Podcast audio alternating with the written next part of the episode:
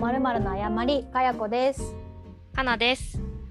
この番組は普段は企業の広報 PR として働くアラサー女子2人が広報のことや広報じゃないことや広報じゃないことについておしゃべりするポッドキャストです。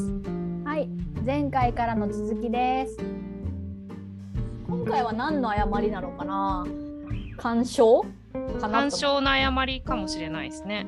なんかちょっと全然違う話していいですか？どうぞ。なんか全然違うっていうかこの話で思い出したんですけどはい。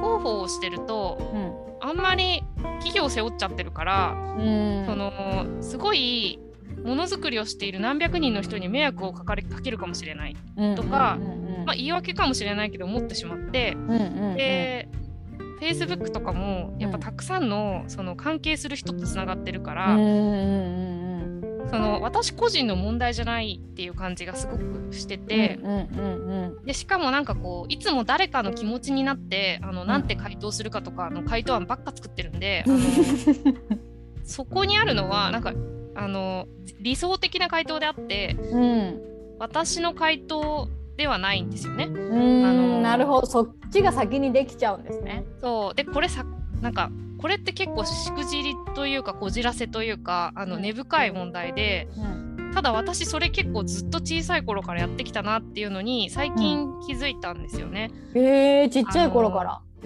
小学校の頃とかうん。もういい子だねって褒められたいみたいな気持ちがうんうんうん。多分あって、うん。で運動会とかあるじゃないですか。ちょっとスポーツの誤りになっちゃうかもしれないけど、うん。あのまあ全然好きじゃなかったんですよ運動会。うんうんうんうん。で 正直徒競走とかやったって1位取れることもないし、うん。あのまあ瞬間的にテンション上がりますよ。あのなんかわ優勝ですとか言われたら嬉しいかもしれないけど、まあ、根本的になんか応援団とかもそんなに興味がないし、なんかみんなでそのために準備をするとかいうのもあのまあ暑いし面倒くさいしうんうん。な終わったからってそんななんか、うんととても心動かされてたかって言ったら大してなんですよ。うん。だけどなんかイベント終わると必ず感想文書かされるんですよ。うんこれ日本だけなのか世界中なのかわかんないですけど。うん。でそこで私は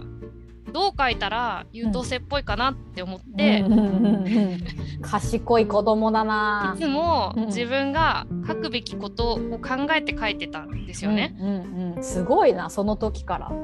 でまあそれで成績が良かったりするとあうん。こうすべきなん。だって思ってあの、うん。結構大人になっていってしまって EDCA 回してますね。だから自分なりの生存戦略になっちゃってたん。ですよ。うん。だから話すというか自分の意見を言うとかっていうのを、うん。生の意見を言うみたいなことが詰まってるというか溜まっているというか、うん。で溜まりすぎて言葉にできなくなってるというか、うん。由々しき事態じゃないですか？でこれそうそうでこの誤りを始めようっていうことになってうん何話すみたいなことをかやこさんと話してる中でそういう自分にも気づいてきたっていうか、あーなんか正解というか一番求められてる答えを言いそうになるみたいな。求どっちかっていうとその求められてない答えを言おうというか自分が何を考えてるか話そうって思った時にうん。なんかその自分が言いたいことを言いたいのにうん。言うべきことは何かを考えちゃってるというかうんうんうんその思考の癖みたいなのがうん。うん結構結構溜まってるなっていう。これは根 深いけどでも結構それ同じ思いの人多いんじゃないですか？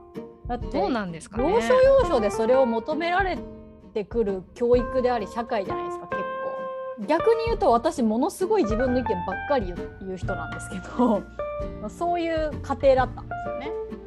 親もそう自分の意見ばっかり言ってたし自分がどう思うかみたいなことを言うことをすごく良しとされてきたのでありとあらゆるところで自分の意見を言い続けると必ず誰かから嫌な顔されるし ななんかこいつすげえ言ってくんなみたいな空気になるしなんか良しとされてこないですよ私がやってきたことは。その母さんが抱えてるジレンマなのかなのかってなんか程度の大小はあれみんな結構思っててすぐ言うべきこと探しちゃうみたいなのってあると思いますけどね。友達関係の会話であっても、こう思うけどこの人はこう言ってほしいんじゃないかなみたいなのとか、そうそうそうそう。なんかそれがねあの優しさから来るんだったらうんうん、いいと思うんですよ。相手に合わせてとかだったら、うん。でもなんかこう悪目立ちしたくないからとかよく見られたいからとかになってきちゃうと、うん生きるの辛くなりなっていきそうだからそろそろいい塩梅を見つけたいなっていう。うんうんうん。確かに。生きるの息苦しくなりそうですね。そうなんですよね。かやこさんって仕事をしてうん。こう人とたくさん話した後ってはい、疲れる疲れます？物理的には疲れてるんですけど精神的に疲れることは稀ですね。あのん。でもやっぱ言えない時あるのでやっぱ言えない時がすごいです疲れが。そのうん言えなかった後はそうじゃない人に死ぬほど言うんですよ。さっき何々何何々っていうこうアップがあって こうこうやって言われてああやって言われてでも立場上言い返さなくてファーみたいなことを そのその後はもう3人4人ぐらいに同じような話をお焚き上げですよだから そのなるほどねある種ね言い方はですちょっと踏みにじられた自分の精神をお焚き上げしてそれは大変だったねみたいなこととか 私は本当はこう言いたかったって本人に言えないことを人に言ってお焚き上げしてファーあー S キスキルって言って終わります。あーそれは素晴らしいですね。なんかそうそうありたいなって思う。うんぜひやってほしい私あのよくい一時期人に言ってたけど自分の機嫌取るのうまいんですよ。うーんだからこうやって落ち込誰かこうなんこう自分のありのままのコミュニケーションが取れない環境にあってすごく心が不健全になったと思ったらどうやったら自分が機嫌よくなるかっていうのでお焚き上げするっていう。いやそれが意外と難しいですよね。その誰に自分の中で習慣ができてるからできるけど、そのそれこそ多くの人普通に生きてたらそのやっぱりどうしても本音を言ってはいけない場所みたいなのはうん、増えていってしまう。そう。でまあ私はそういうものだと思っていたんですよね。その、もうなんか切り替えて自分を作ってで、まあ、作ってって言うほど作れてないんですけどただ、まあ、自分の中ではすごい頑張ってる状態。でで終わって帰ってきてとてつもなく疲れるっていうことを結構繰り返して生きててこれダメだなっていうのを ちょっと30歳過ぎたぐらいに悟りあのまず自分がそんなになんかこうよく見られようとして作るっていうのを控えめにしようっていうのと、まあ自分のそのプライベートな部分のポンコツレベルをもうちょっとこうマシにしていこうっていうので プライベートポンコツなんですね。そうそうそうできるのに。ギャップを埋めるのになんかこうっていうのは一つのテーマっていう おおまだ2022年テーマが。でもこれはねこのこの5年ぐらいのテーマですね。お長期プロジェクトですね。そうなんか自分がプライベートでポンコツなのは諦めてたけどあのまあでも別に自分の心映え次第ではそれを変えれるんじゃないかみたいなことに最近気づいて、まあ、ちょっとポンコツ度もちょっと変えていきながらかといって自分の意見を全部閉じてその対外的な部分で装いすぎるのもやめてこうみたいな。うんうんうんうんうん。なんかいいっすね。あの世の中の人って愚痴で解消する人も多いじゃないですか。そのどうしても本音が言えないっていうことを。でもカンさんが言ってるのは。じゃあ愚痴が言えないとかいうわけでも愚痴が言いたいとかいうわけでもなくそもそもその発生する根源をちょっと改善していきたいって話じゃないですか。でそれはとてもいいと思いますっていう感想。もうなんそうだからこれ次回に続く話だけど多分、うんあの愚痴って言っても全然すっきりしないんうんですよね。うんあのうんわかるわかるわかる。だからさっき言ってたお焚き上げも多分愚痴じゃないじゃないですか。その自分はこう言いたかったっていそうそううそう。話。そうなんです。そうなんですよ。あの相手が悪いとかじゃなくてそうそうそうそう。機会がなかった私の思いを吐き出す。そうだからい言えなかった分を今どっと喋ってますっていう話でそのそうそうそう。何々さんがいいとか悪いとかまあいいはいいんですけど悪いっていうことはそんなに自分のご機嫌とあんまり関係ないと思うしなんか言ったところですごい愚痴ってる自分にまたへこむっていう。そうそうそうなんかそれにある程度良識のある人とかできた人に囲まれていくとその例えば相手が悪いみたいな愚痴を言ったところで「いや本当あいつ最悪だよね」みたいな反応にならないじゃないですかおそらく。うんだから多分愚痴を言った時ってものすごくなんかすっきりするような反応が返ってくるわけじゃないんですよおそらくね。そうなるとより自己嫌悪に陥るじゃないですか。まあ確かに確かに。あ周りの人もなんかそんなに賛同してくれるようなことでもなく自分としてもやや後ろめたい気持ちがありながら発散した結果いい反応ももらえないみたいなうんことになるからなんか愚痴ではない何前向きなお焚き上げをしたいですね。お焚き上げ割れながらいいワードしたな。うんうん、確かにそれをお焚き上げって呼んだことはなかったから確かに いいワーディングだうん、たまたま出たけど。うん柔軟に語彙が増えていあくそうそうそうそう。より柔らかい人間になれるのではという。うん、そうですね。それはしていきたいですね。よだから私はよく考えたらきっと世間の人は周りとかにちゃんとこう気を使って言うべきこと言わないべきこととかをシチュエーションとかに応じて変えてきたのを常々自分が 何を言いたいかとかしたいかとかをわがままに貫き通してきた結果そうじゃない場面がだから発生率が少ないんですよね。うんだから逐一お焚き上げできるんですよね。きっと世間で我慢してる人ってそんなこといちいち焚き上げてたらもう煙が黙々すぎて息吸えんわみたいなことになるわけじゃないですか。だから炊き上げて済むぐらいの量にしとけよっていうことですね多分。そうそうそう。そうなんですよ。それぐらいの方がみんいいじゃないですか。全員言いたいことやったら。健全。あそうだったの？みたいなことになる可能性あるから。ん。そうそうそう。そのね無理してる負の感情がなんか良くない方向にこじれるとうん。あの多分もっと良くない現象が起きちゃうから。うんうんうんあ最近気づいたのが今度コミュニケーションの取り方のタイプによってただ会話していても感じることが全然違うんですよ。だから同じ言葉をやり取りしてるんだけれども例えば私と花さんが喋ってて2人とも自分が喋った言葉を相手がどう感じるかなとか相手が発したこの言葉ってこういう背景思いが詰まったこの言葉なんじゃないかっていうのを感じ取るし感じ取りたいと思うタイプじゃないですかう。ーん確かにでそこをセンスしながらある種解釈しながら会話を構築してるんですよ。でもこれが片方が全くそこを相手がどう思って発した言葉なのかっていうことは全く感知せずその言葉だけを取る。で自分もそこに思いとか全く詰めず本当に言いたいことを言う要はハイテキストとローテキストみたいな感じで会話するとこのハイテキスト側がすごく深読みして深読みして深読みして疲れるんですよめちゃくちゃ。こういうふうになんかこういう仕事もした方がいいんじゃないとかあなたもうもうちょっとこういう仕事もやった方がいいと思うって言われたらローテキストの場合本当にその仕事をやった方がいいと思って提案なんですよ。うんうんうんうんただの提案やった方がいいと私が思ってる話その人が。でもハイテキストでそれを取るとあ私ができてないって言いたいんだとかのもっとやってほしいって要望があるのにそれはあなたが分かってないから今言ってますみたいなことなのかもしれないとかをどんどうん裏を読むっていうね裏を読んでだからあ私させてないんだとか私思った通りの仕事量とかスピードでできてないんだと勝手に責められてやっていくっていうことが実際起きてでもっとそこをこの人がどういうコミュニケーションスタイルでどういう思いを込めて言ってるのかみたいなところまで聞いていくとその実何も考えてないってことが明らかになって この悩んでいた時間みたいなことが起きてこないな。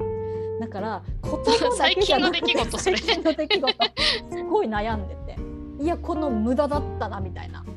この自分の中のある種才能なんですよね。相手がどう考えてるかっていうのを察したり自分の言葉の影響とかを察したりってかなさんも同じ才能あると思うんですけど、まあそれを間違った方向に使ってしまうと生きづらくなってだあから言葉をどう捉えるかとか背景を捉えるかっていうことのもう一個違うレイヤーでコミュニケーションスタイルがな何なのかっていうことを考えないとなんか変なドツボにはまるっていうことはあるなって思いました。確かにね。あでも相手がローテキストだって分かっていてもそう。ハイテキスト側の人間はやっぱり傷つくっていう。だから無駄に話さないようにする以外になんかこう防御する手段はあるんだろうかと思うけど、うん。まあちょっとね それもまた話せば長くなるから。ちょっとこの話あの一歩進みすぎちゃったし私がハイテキストとローテキストだけどハイコンテクストと言い間違いやったって今気づきました。確かに確かに。ハイコンテクストとローコンテクスト、コンテクストとローコンテクストね。ただの高い文字と低い文字になっちゃったコンテクスト 文意の話ね。なんかそれはでもアメリカにいてもよく思いますね。やっぱこっちはローコンテクストなんで。なんかアメリカ人だったら思わないんですよ逆に。察そうとか。発動しないんですよ。本当に言ってる思ってること言ってんだろうなって。なんか自動的に脳が切り替えるんで。なんか全然邪推しない自分がいるんですよ。ああ本当そうなんだぐらいの。やっぱり日本人同士なのか日本語同士なのかそこに何かこう背景がある気がします。イギリスだと同じ英語でも裏のあること言いません？そうそうそうだから多分イギリス人と喋ったら違うと思うんですよきっと。そうですよね。うん、英語でも。アメリカっていうところアメリカに住んでいる人のアメリカの英語っていうところがポイントなのかもなっていう。そうなんかあのー友達が、まあ、外資で働いていてでギャップを感じることの一つがパワーポイントの資料とかで、まあ、日本だと、まあ、図があってテキストがあってシンプルなんだけどそのアメリカだと、まあ、事例一つ紹介するにももうめちゃくちゃテキストが多いと。うん確かに。であとなんだろうな契約書とかでいろいろ書いてあるそのうん。両者で守るべきことみたいなのの内容もめちゃくちゃ訴訟に関する規定とかがすごくあったりするっていうのもあるけどとにかくテキストの量が多いと。うん。であの日本語はそんなに多くないないっていう。うん。確かに。ななんだろうな。それはどこから来るかっていうとうん。その、まあ、英語圏特にアメリカとかだとその、まあ、多様な民族の人というか多様な価値観の人たちがそれこそいるから、そのちゃんと言葉を尽くしてうん。説明しないと伝わらないっていう、その認識がすごくあるうん。けど、まあ、一方で日本人はその文脈で察しろよ的な、あのそういう風潮がすごくあって、うん。だから文字量が減る？ただその分、裏にいろんな意味があって、あの分かんない人からすると、ん。衝撃を受けるみたいな。あのうんで国際的なやり取りとかすると、うん。こう日本のテキストが甘くて、ん。あの変な誤解が生じたりとかいろいろなことで不利になったりうんするみたいな面白い。話、まあ、それはその友達の話を聞きながらこういうなんか感じで喋って、まあ、一旦たどり着いた結論だったんですけど、そういう傾向が逆にあるからうん。その本音を話す話さないみたいなこと一つとってもうん。その文化とかそのハイコンテクストローコンテクストみたいなそういうことと結構関わってくるうんうんことなんだろうなっていう、さっきのまた壮大に話戻すけどうん。あのここまで戻るんだろう。正しく理解するお話最初に戻った。配慮するっていう話うんとかも多分日本はそんなにあの、配慮して生きてないからその、あー確かにね。ここがちょっと鼻についちゃったりもするしそれを気にしてあんまりコンテンツを、まあ、今は風潮が変わってきてるかもしれないけど、その日本ではそういうコンテンツの作り方をしてなかったりするから確かに。まだ始まったばっかりですよねそういう視点ので作るっていうことが。